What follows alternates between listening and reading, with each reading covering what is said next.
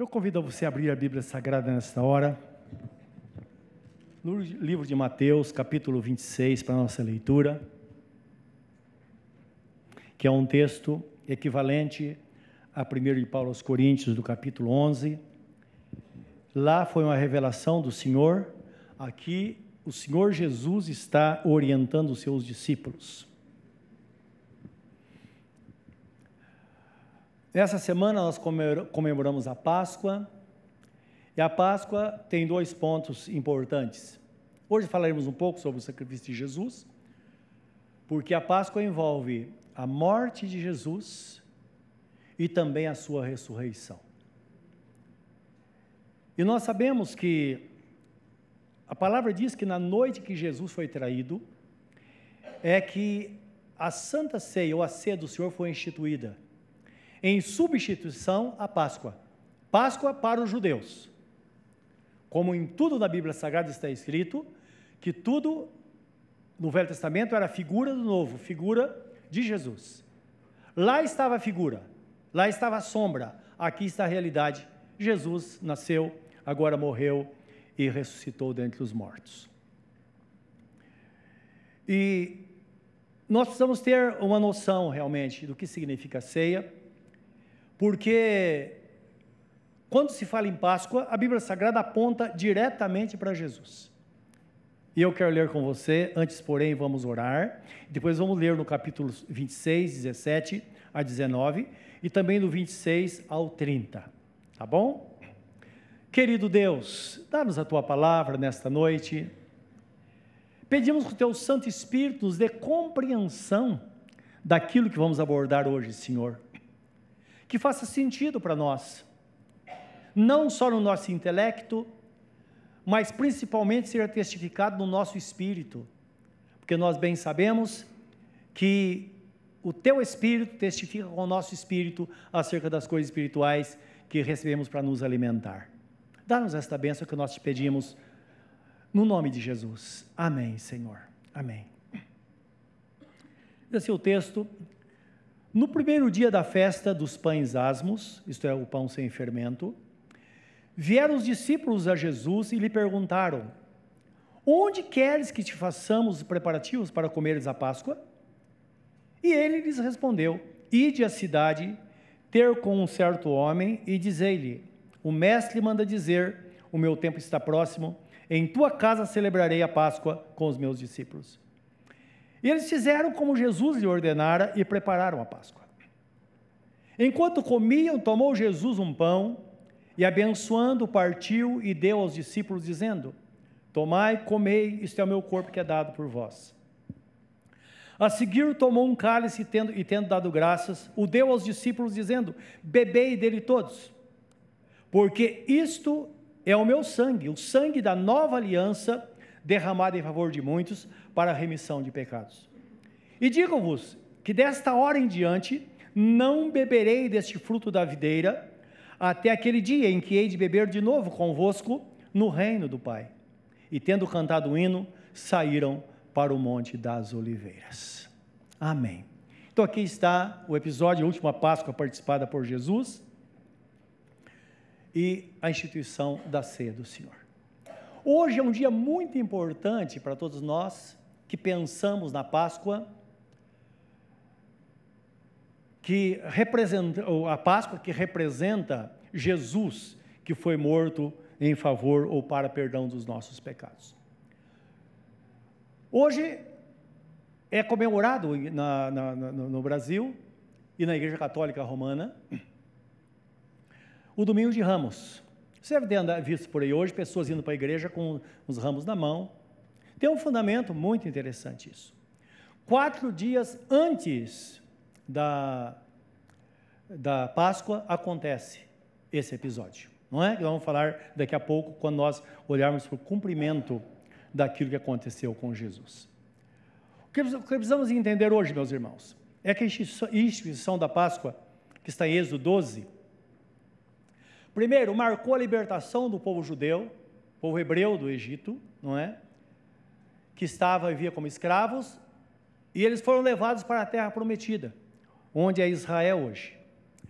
Mas, acima de tudo, a Páscoa era uma profecia acerca de Jesus que mais tarde viria para dar uma libertação geral a toda a humanidade, dando a sua vida para que todo ser humano pudesse ser salvo mediante a fé na sua pessoa. Então, quando nós vemos João 3,16, que diz, diz que Deus amou o mundo de tal maneira que deu o seu Filho unigênito, para que todo aquele que nele crê não pereça, mas tenha vida eterna, está falando, de fato, deste grande livramento que todo ser humano teve e tem a oportunidade de receber essa libertação do pecado, do peso do pecado, o pecado original que da, da, queda do homem lá no jardim do Éden, não é? Então todos nós podemos receber essa libertação mediante a fé na pessoa bendita de nosso Senhor Jesus Cristo, que é descrito na Bíblia Sagrada como salvação, a, salva, a salvação eterna. Como diz Paulo, o apóstolo, em Romanos 10, 9 e 10, se com teu coração creres no Senhor Jesus e com tua boca confessares que Deus o Pai o ressuscitou dentre os mortos, será salvo. Porque com o coração se crê para a justiça e com a boca se confessa para a salvação, e todo aquele que nele crê jamais será confundido. Então a salvação está consumada, não é? Porque o amor de Deus se manifestou ao homem. João Batista fala de Jesus em João 1:29. Diz que Jesus ia passando e ele vê Jesus e ele comenta com seus discípulos: Eis o Cordeiro de Deus que tira o pecado do mundo. E quando pensamos em Páscoa, devemos pensar na pessoa de Jesus. Ele é o Cordeiro da Páscoa que deu a vida por nós, que derramou o seu sangue para perdão dos nossos pecados. Isso todo ser humano precisa guardar no coração, independente do, de tudo o que acontece na Páscoa, não é? Que tantas coisas, até o ovo de Páscoa, que é uma delícia, os almoços, todas essas coisas, a celebração dos judeus, que acompanhada de ervas amargas, de ovos e tantas coisas, tudo tem uma representação. Mas lembra, tudo isso é simplesmente uma celebração de algo que já aconteceu. Nós, como igreja de Cristo, devemos ter isso em mente. O que Paulo escreve na sua primeira epístola, capítulo 5, 7 e 8, ele diz assim, falando de Jesus na Páscoa, você pode acompanhar comigo. Então o texto fala assim: lançai fora o fermento velho. O fermento é o símbolo do pecado. Lá no início da igreja, Jesus falou muito sobre ele, e também no Velho Testamento. Então lançai fora o velho fermento, para que sejais uma nova massa. Então perceba, ele está falando de uma nova vida, um novo nascimento. Assim como sois sem fermento, isto é, Aquele que está em Cristo não está sujeito ao poder do pecado, ao domínio do pecado, porque recebeu o perdão de Deus e está debaixo desta proteção. O texto prossegue: Pois Cristo, nossa Páscoa, foi sacrificada por nós, pelo que celebremos a festa não com o pão velho, nem, ou melhor, não com o fermento velho, nem com o fermento da maldade e da malícia, mas com os asmos da sinceridade e da verdade. Então o apóstolo está falando agora de uma vida cristã em Cristo, não é? Que ele está falando de uma pessoa que está fundamentada sobre a verdade, mas que anda com sinceridade na presença de Deus. E nós vimos na quarta-feira, quarta se não me falha a memória, nós falamos sobre isso, que dois elementos essenciais da nossa vida é a sinceridade e a simplicidade que o próprio apóstolo ap apresenta neste livro, não é? Então, quando pensamos na Páscoa, estamos pensando na pessoa bendita de nosso Senhor Jesus Cristo. Agora é importante dar uma olhadinha na instituição da Páscoa. Todo o capítulo 12 de Êxodo fala sobre a Páscoa.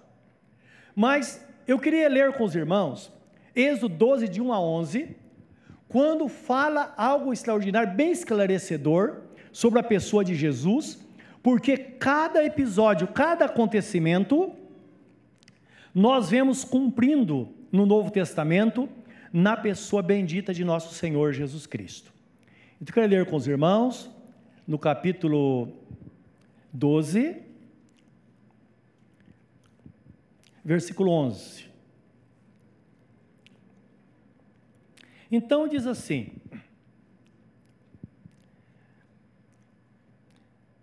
12, de 1 a 11, né?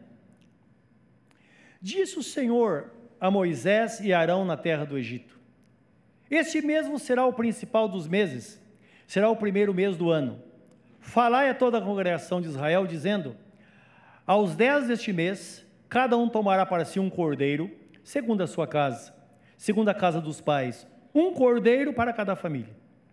Mas se a família for pequena para um cordeiro, então convidará ele o seu vizinho, o seu vizinho mais próximo, conforme o número das almas, conforme que cada um puder comer. Por aí calculareis quantos bastem para o cordeiro. Percebam só, o cordeiro será sem defeito, macho de um ano, podereis tomar um cordeiro ou um cabrito. E guardareis até o décimo quarto dia do mês, e todo ajuntamento da congregação de Israel o imolará ou sacrificará no crepúsculo da tarde.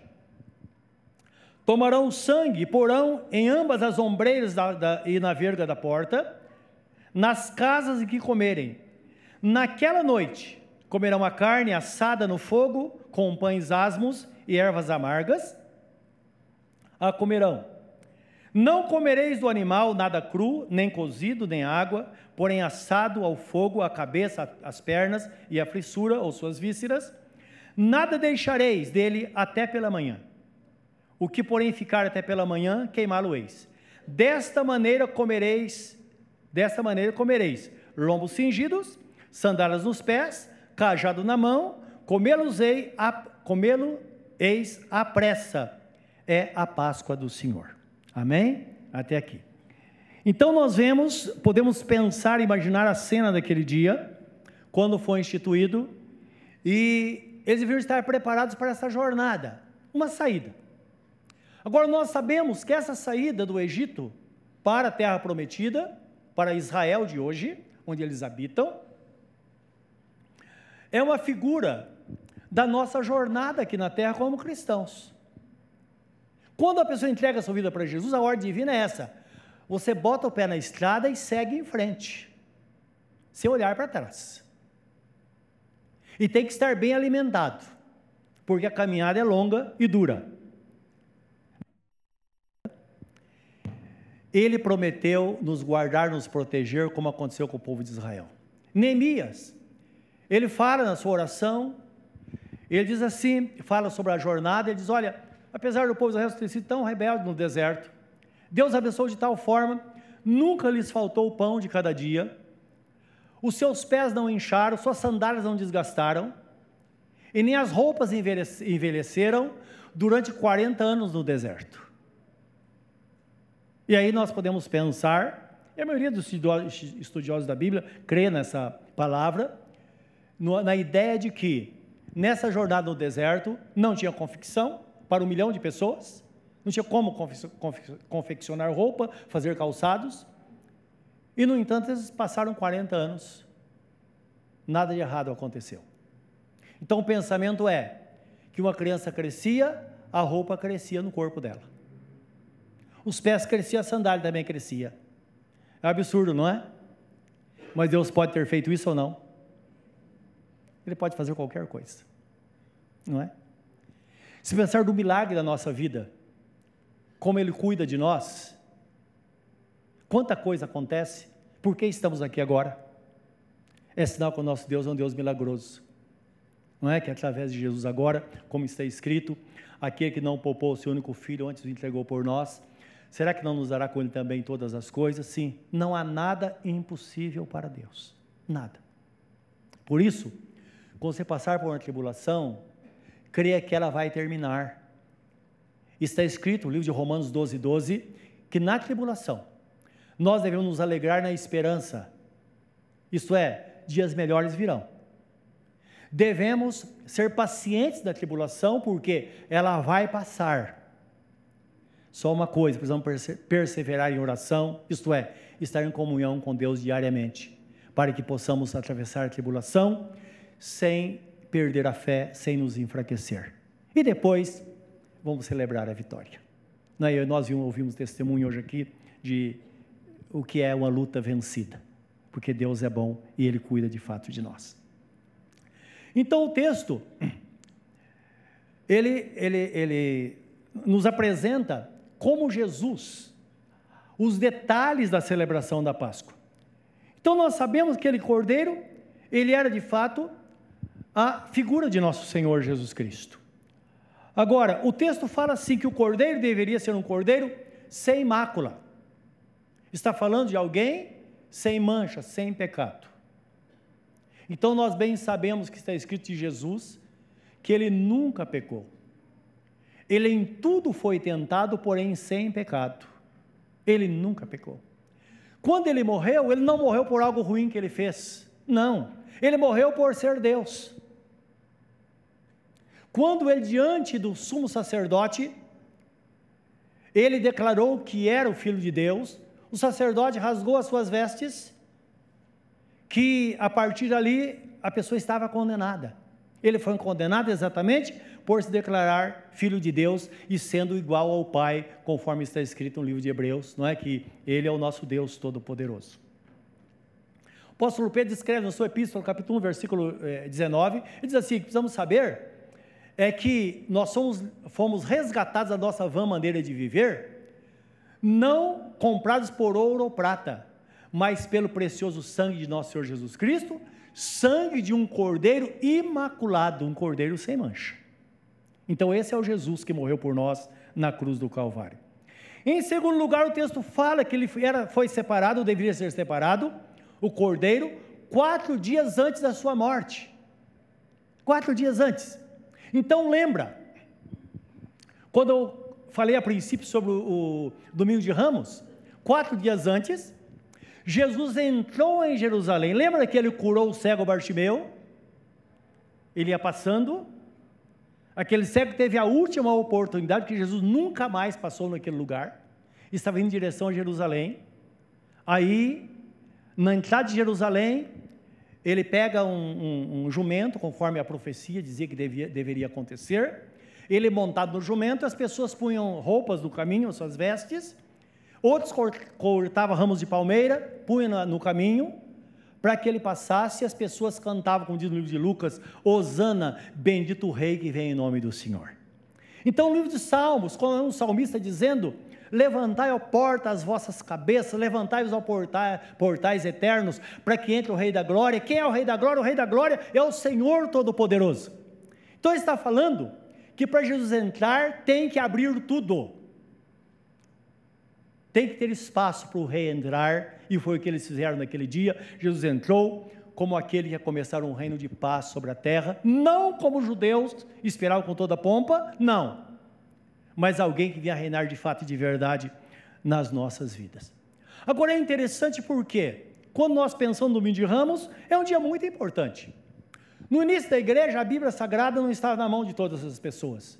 Somente algumas pessoas tinham a Bíblia.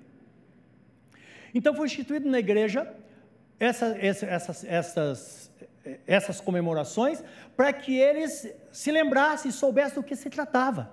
Imagine que hoje não tivesse a Bíblia. Então você explicaria para suas crianças: olha, aconteceu naquele dia o rei, então ele, você ia lá, cortava com os ramos de palmeiras e dizia: olha, forrava o caminho para o rei passar montado num jumentinho, mais ou menos assim. Tem algum problema nisso? Não. Mas sabe o que aconteceu? Com o tempo, as pessoas começaram a levar a igreja para benzer aquelas, aqueles ramos de palmeiras, e depois levavam para casa como algo, algo santo. Quando eu era criança, quando tinha uma tempestade, as pessoas jogavam no, no vento para que passasse a tempestade. Quer dizer, virou uma superstição. Os irmãos estão entendendo? Então, no começo, tudo foi feito de forma correta. É por isso que na reforma protestante, o ato foi esse, trazer a igreja para o centro de novo e eliminar os exageros, aquilo que fazia com que as pessoas se desviassem de Deus. Lembra que Jesus falou? Vocês invalidam a palavra, o mandamento de Deus por causa das vossas tradições. Então, por isso que foi eliminado essas coisas. Agora, é bom nós entendermos isso, porque a gente critica sem saber do que se trata, não é? Então é importante entender por que, que foi instituído, então tem muitas coisas que acontecem, para tudo há uma explicação, como por exemplo a quaresma, por exemplo, que termina na Páscoa. Nós também diz respeito ao número 40 da Bíblia Sagrada. 40 anos do povo de Israel no deserto, 40 dias de Jesus jejuando no deserto, 40 dias de Moisés no, no, no monte. Então foi instituído lá 40 dias de consagração. Então imagine, 40 dias antes da Páscoa, todo mundo entrar num, num tempo de consagração, de oração, de meditação. Não seria uma coisa boa? De jejum. Desde que isso não se torne uma superstição na vida das pessoas.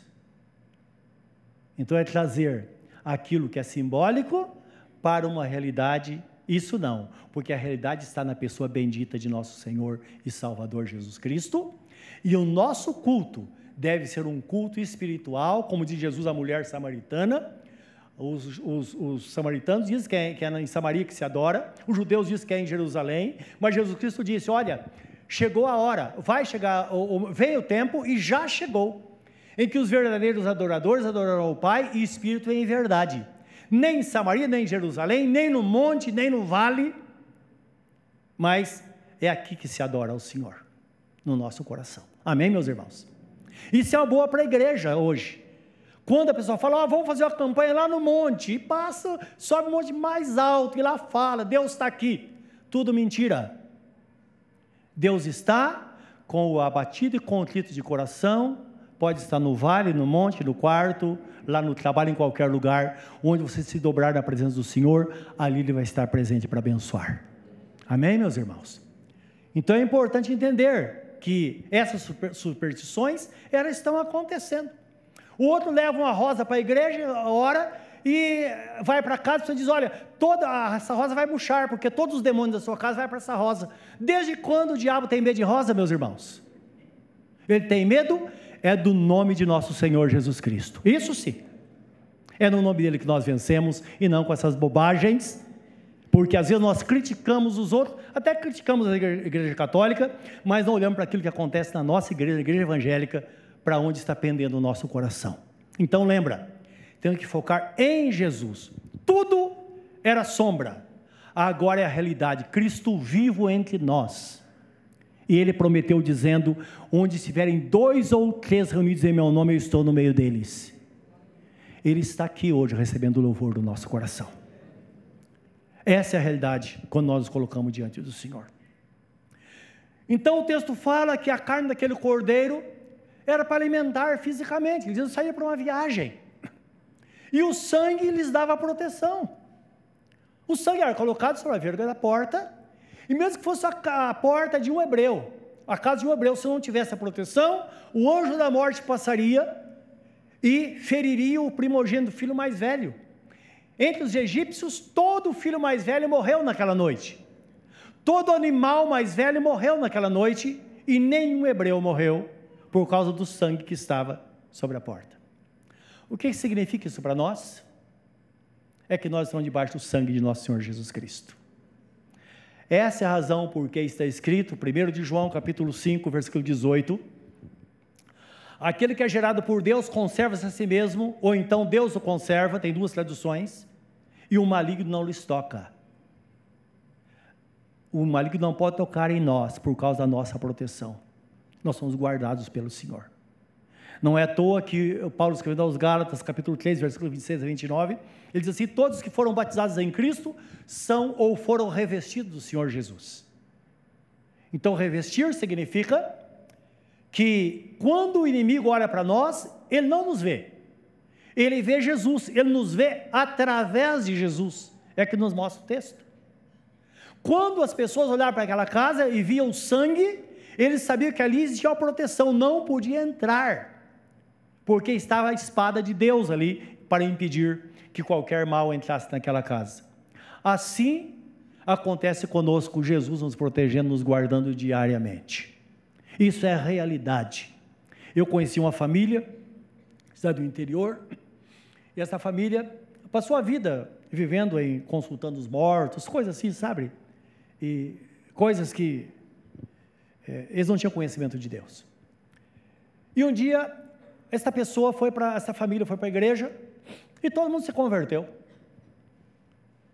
Assim que eles se converteram, alguém mandou um recado que o diabo estava falando com eles. Claro, não era o diabo, mas era um, falava um espírito que ia destruir aquela família, porque essa família era uma família poderosa, não é? No reino das trevas, ia destruir esta família. E essa família ficou com medo. O pai entrou em desespero, entrou em desespero. E foi falar com o pastor. E contou para ele. O pastor falou: não, explicou para ele a proteção de Jesus. Falou: pode, dorme em paz. Ele disse: mas essa noite eles vão mandar uma legião de espíritos para destruir nossa casa e acabar com a nossa vida. E o pastor disse: não, não precisa se preocupar. Lembre que maior o que está com vocês do que aquele que está no mundo, está escrito. Descansa no Senhor. Tá bom. Passou a noite, nada aconteceu. O outro dia, a pessoa que trouxe o recado falou: escuta, o seu Deus é forte mesmo, hein? Eles foram para derrubar, eles iam derrubar a sua casa e acabar com a sua família, mas quando eles chegaram, tinha uma espada de fogo na porta da sua casa. Eles não puderam entrar. Isso foi real. É isso que Deus faz a sua vida não é destruída. Satanás, Satanás, Satanás não leva vantagem sobre você, porque a mão de Deus está sobre você, o sangue de Jesus está sobre a sua vida, a sua casa, para te proteger. Por isso que o Salmo é, 91 diz: Mal algum te sucederá, praga algum entrará na tua tenda. Sobre tua casa, ó Israel, não vale encantamento, porque sobre a tua tenda está a bênção do Senhor. Então, isso nós precisamos guardar no coração, meus irmãos anda em segurança, cabeça erguida, sem temer mal algum, porque nós temos a proteção divina, porque essas coisas não foram lá, mas era simplesmente uma figura daquilo que deveria acontecer hoje, não é? Na nossa vida está acontecendo porque Jesus está presente e mais vivo do que nunca em nós. Então, a carne é para sustento e o sangue para proteção. Jesus, ele fala de uma forma real no livro de João, capítulo 6, que causou polêmica dos judeus quando ele disse: Olha, aquele que não comer da minha carne ou beber do meu sangue não tem parte comigo no meu reino. As pessoas disseram: Mas como pode acontecer que o senhor pode dar a carne para a gente comer? Jesus disse: Pois é, aquele que se alimentar de mim viverá por mim. Você está falando dessa realidade representada na ceia. É claro que isso trouxe perseguição à igreja no início da igreja. Por quê? Os irmãos participavam da ceia com a porta fechada. E quando eles liam a palavra, tomai e comei este meu corpo que é dado por vós, eles foram acusados de canibalismo. E houve uma grande perseguição sobre a igreja lá no começo. A partir daí, mudou o costume da igreja de participar de portas abertas. Todo mundo pode ver, porque agora cada um se examina e conforme a sua consciência, ela vai participar ou não da ceia do Senhor. Amém, meus irmãos? Então, são realidades da ceia que o nosso Deus estabeleceu por nós. Êxodo 12, 46 fala que nenhum osso poderia ser quebrado. Lembra que Jesus, quando estava na cruz, Pilatos mandou que o soldado passasse, já era uma ordem, e quebrasse as pernas das pessoas que estavam crucificadas, para que elas morressem rapidamente. Foram quebrando as pernas, quando chegou em Jesus, ele já estava morto. Então passaram de largo e não quebraram nem osso, conforme está escrito aqui no livro de Êxodo. Também a palavra fala que, que o cordeiro deveria ser sacrificado no 14 dia, as, no período da tarde. Por que 14 dia? Porque ele separou, eh, ficou separado quatro dias. Então Jesus, nós vemos que ele foi sacrificado à tarde, às três horas da tarde, foi o momento que Jesus entregou sua vida por nós, na presença de todas as autoridades religiosas e civis. Lembra que o texto fala que o cordeiro deveria ser morto diante de toda a congregação? Todas as autoridades deveriam estar ali. E aconteceu com Jesus também naquele dia. Conclusão: o que nós podemos pensar sobre isso? Que na verdade, na ceia do Senhor, precisamos entender que tudo se cumpriu em Jesus. E quando nós participamos da ceia do Senhor, nós estamos rememorando. É hora de nós voltarmos atrás e entendermos tudo o que aconteceu. E quando a Bíblia fala de Jesus participar com discernimento, é exatamente isso. Discernir significa olhar o lado real das coisas, e no caso da Bíblia, ter uma visão do ponto de vista de Deus. Porque também discernimento significa ter uma visão ou olhar do ponto de vista do outro. E nessa situação, devemos olhar do ponto de vista de Deus. O que representou a morte de Jesus para todos nós? O que ele fez por nós lá naquela rua de cruz? E o texto fala que enquanto Jesus participava, comia, comia a última Páscoa. Então eu quero que você leia comigo, voltando um pouquinho. Então o texto fala assim: Enquanto comiam, tomou Jesus o pão e abençoando partiu e deu aos seus discípulos, dizendo: Tomai e comei, este é o meu corpo que é dado por vós. Depois de comer a Páscoa, é que ele então institui a ceia. E em seguida ele toma um cálice dizendo: Ele deu graças e deu aos seus discípulos, dizendo: Bebei dele todos, porque este é o meu sangue, o sangue da nova aliança, derramado em favor de muitos, para a remissão dos pecados. Então, na ceia, nós percebemos aqui agora que é uma sequência da Páscoa. Nós não podemos celebrar a Páscoa como fizeram os judeus, não. A igreja celebra a ressurreição de Jesus. Porque a Páscoa, a festa da Páscoa, era uma celebração dos judeus, e a Bíblia Sagrada fala que tudo que era do Velho Testamento tem que ficar no Velho Testamento, porque todas essas coisas se cumpriu na pessoa bendita de nosso Senhor e Salvador Jesus Cristo, como diz em Colossenses capítulo 2: Ninguém vos julgue pelo comer, pelo beber, pelos dias de sábado, pelas festas, porque todas essas coisas são sombras de Cristo. São sombras do futuro, mas o corpo é de Cristo, diz o texto em Colossenses capítulo 2, versículo 14 e 15. Não é? Então, indicando que tudo de fato se cumpriu na pessoa bendita de nosso Senhor Jesus Cristo e tudo que fazemos deve ser focado em Jesus. Então, guarda bem isso. Não somente a Páscoa, mas qualquer coisa que traga do Velho Testamento para o Novo é pecado. E é muito interessante isso, né? Tem pessoas que trazem para a igreja, por exemplo, a Arca da Aliança, todas aquelas coisas, toca chofar, coisas que se faziam no templo em, em, em Jerusalém. Eu fico pensando, a Bíblia Sagrada fala no livro de Hebreus que Deus não poupou nem os anjos que transgrediram a palavra. Será que Ele vai poupar aqueles que fazem isso hoje? Que estão profanando o sangue da nova aliança? Estão invalidando o sacrifício de Jesus? Estão debaixo da sombra e não da realidade? É de se pensar. A igreja foi chamada para viver pela fé, somente pela fé, como está escrito. Pela graça sois salvos no meio da fé, isso não vem de vós, é dom de Deus, não vem por obras, obras para que ninguém se glorie. Então, qualquer coisa do Velho Testamento. Ele escreveu aos Gálatas, capítulo 3, versículo 5 ou 5, 13, ele diz assim: Olha, se vocês querem praticar a lei do Velho Testamento, é porque vocês já caíram na graça. Então a igreja tem que saber: lei ou graça? E quando nós pensamos em graça, nós saímos do Velho Testamento e vemos a dependência de nosso Senhor Jesus Cristo, obedecendo a Sua palavra, conforme Ele traz a nós. E por isso que na ceia do Senhor, o apóstolo Paulo ele diz assim: Porque eu recebi do Senhor o que também vos entreguei, que o Senhor Jesus, na noite que foi traído, tomou o pão, e tendo dado graças, o partiu e disse: Tomai e comei, isso é meu corpo que é dado por vós. Faz isso em memória de mim. Depois de haver ceado, tomou o cálice, dizendo: Esse cálice é a nova aliança no meu sangue. Porque todas as vezes que comeres do pão, beberes do cálice, anunciais a morte do Senhor até que venha. Portanto, examine-se, pois, o homem a si mesmo, e assim coma do pão e beba do cálice. Esse autoexame não é para reprovação. Segundo a Epístola de Paulo aos Coríntios 12, 4, 5, ele diz assim: Examinai vós mesmos se permaneceis na fé. De que forma você está vivendo?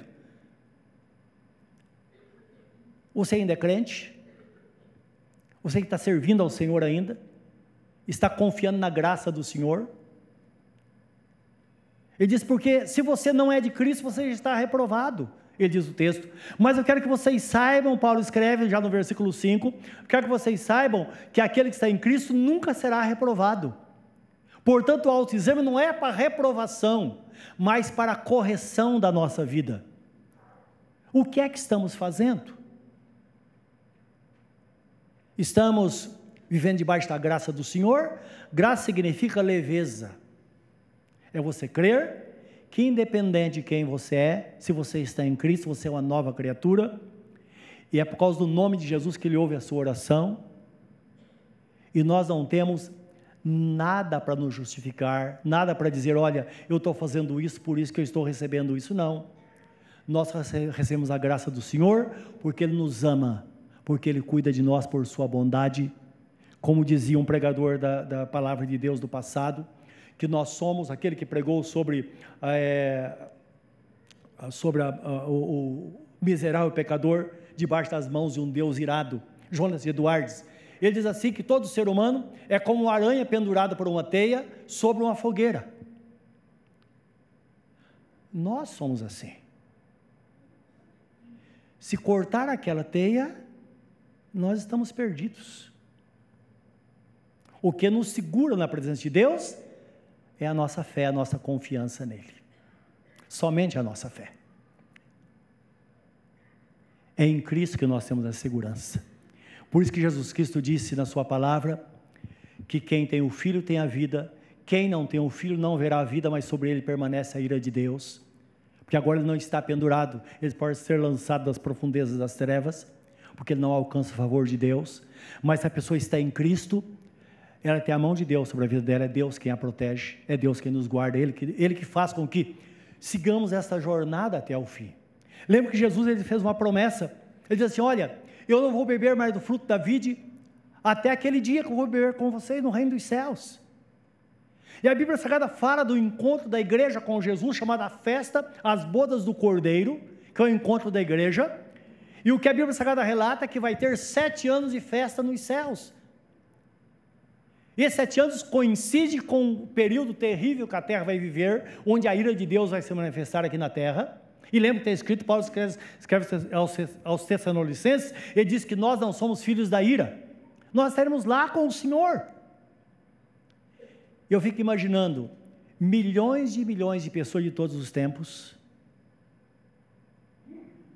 e Jesus à frente, a Bíblia fala sobre os 24 anciãos, os 12 apóstolos do Cordeiro, e o, o, o, os patriarcas, os doze chefes da, da tribo de Israel, das tribos de Israel, e Jesus ministrando a ceia a todos nós, a igreja, e nós vamos estar lá.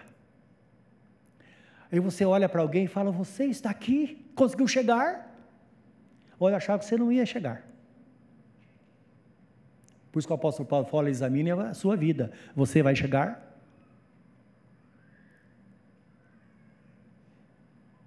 Jesus, certa vez, ele disse: O teu olho, de faz tropelar, uh, o seu olho direito se faz tropeçar, arranca e lança fora de ti, porque é melhor entrar no céu com um só olho do que com os dois, ires para a perdição.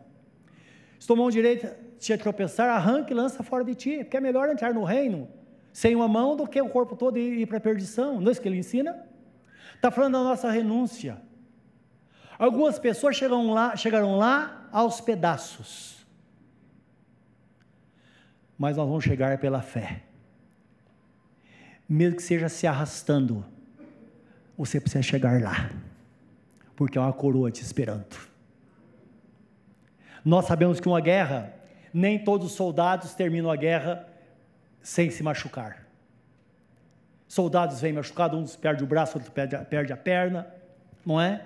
E a Bíblia fala, o apóstolo Paulo fala do exército romano, quando chega, entrava em Roma é, vitorioso, então aquelas carruagens de rosa na frente, que todo aquele cheiro e aquela multidão atrás, os soldados é, marchando, alguns vinham assim encostados no outro, todos com a capa cobrindo o defeito, mas um estava sem braço, tinha perdido um pé, mas entravam escorado no outro, vitoriosos, entravam de cabeça erguida em Roma. O apóstolo Paulo fala deles que nós triunfamos em Cristo. Espalhamos por todo lugar o fra, o, o, a fragrância do seu conhecimento, tanto naqueles que ganham como naqueles que perdem. Então, indicando que numa guerra há ganhadores e perdedores, como acontecia com os soldados. Muitos morriam na guerra. O exército inimigo perdeu, mas eles entraram vitoriosos. A igreja vai entrar vitoriosa na presença de Deus naquele dia, meus irmãos. E lembra, é pela fé que nós chegaremos lá. Por isso que a Bíblia Sagrada nos fala, Hebreus capítulo 12, versículo 1 e 2, nós que estamos rodeados de uma nuvem tão grande de testemunhas, corramos com paciência a carreira que nos está proposta, olhando firmemente para Jesus, que é o autor e consumador da nossa fé. Jesus foi, mas o texto fala, ele vai voltar. Ele pagou o preço, ele vai voltar. Esteja preparado, esteja em Cristo. Paga o preço se houver necessidade. Pensa no seu futuro. Toma a decisão que talvez agora seja, pode ser uma decisão amarga, mas vai garantir a sua vitória no futuro. A vida cristã, nossa relação com Deus, é muito parecida com a vida familiar, por isso que a Bíblia fala sobre a família de Deus. É muito parecida. Olha para uma família. Às vezes uma pessoa está caminhando ali, a família parece estar tudo bem, mas uma pessoa está pensando em abandonar tudo. Às vezes a esposa fala, eu vou sair de casa por nada. Estou cansada disso. Ou o marido fala, quer saber de uma coisa? Eu não, não vou aguentar isso mais não. Eu tenho saudade do tempo que era solteiro. Mas ela não pensa nas crianças, não pensa no futuro dessa família. Que tal sofrer um pouco, esperar um pouco, pensar naquilo que Deus pode fazer e não deixar traumas para a criança que não tem nada a ver com a situação? Alguém simplesmente saiu, desistiu da luta e muitas pessoas se perderam. Assim é a igreja. Não desista, mantenha-se firme em qualquer circunstância. A sua desistência faz com que você perca, mas pode levar outras pessoas a se perderem também. Então, o papel da igreja é manter-se firme em qualquer circunstância, como eu sempre digo, que é escrito em Romanos 12, 12, na hora da grande tribulação, creia no amanhã, dias melhores virão. Seja paciente na tribulação, ela vai passar. Nenhum problema vem para ficar. Mas uma coisa, ore sem cessar, diz a Bíblia Sagrada. E desta forma, nós caminharemos até de repente, pode ser mais rápido que nós imaginamos, nós veremos Jesus com uma coroa na mão, dizendo: Venha bendito meu Pai, possua a coroa da vida que está preparada desde a fundação do mundo. Isso é, tu já está preparado. Entra para o gozo do teu Senhor e nós entraremos para viver com Ele eternamente. Essa é a vitória. A ceia é para isso. Para que a gente possa parar e avaliar como está a nossa vida. Ah, Senhor, está mal. Senhor, mas eu, eu proponho no meu coração em seguir esse caminho. Eu vou te servir, Senhor. Está difícil, mas eu vou te servir. A aprovação é muito grande, mas eu vou perseverar. Eu vou me manter firme, Senhor. Custa o que custar, eu vou chegar lá. Então ele fala: coma deste pão, ele vai te fortalecer nessa jornada. Beba deste cálice, é o sangue da nova aliança, vai te proteger contra o pecado, é ela que te purifica de todo o pecado. Ela vai preparar a sua vida para esta jornada, até que tudo passe e você receba a coroa da vida. Essa é a Páscoa do Senhor. Jesus Cristo, morto, ressurreto dentre os mortos, que faz com que vivamos uma vida de paz e a garantia de que herdaremos a vida eterna. Curva o seu semblante na presença dele nessa hora. Pense nesta palavra. Hoje, solenemente, nós somos chamados a participar da Santa Ceia do Senhor, em memória de Jesus, lembrando de tudo aquilo que ele fez, meus irmãos. Ele passou por grande provação e venceu. Nós também vamos vencer. Querido Deus, nesta hora que estamos na tua presença, e ajuda-nos como igreja, ajuda-nos individualmente no nosso dia a dia, não para pensar simplesmente numa grande celebração desse dia, mas da importância do sacrifício do Senhor para a nossa vida, da garantia da salvação que nós temos, da proteção e sustento nesta jornada, Senhor. Por isso nós propomos hoje, nós examinaremos a nós mesmos e participaremos da ceia do Senhor, porque o Senhor disse: aquele que se alimentar de mim viverá por mim, e nós viveremos pelo Senhor e estaremos com o Senhor para todo sempre. Nós oramos, ó Deus, no nome santo e bendito de Jesus, o nosso Senhor. Amém. Amém.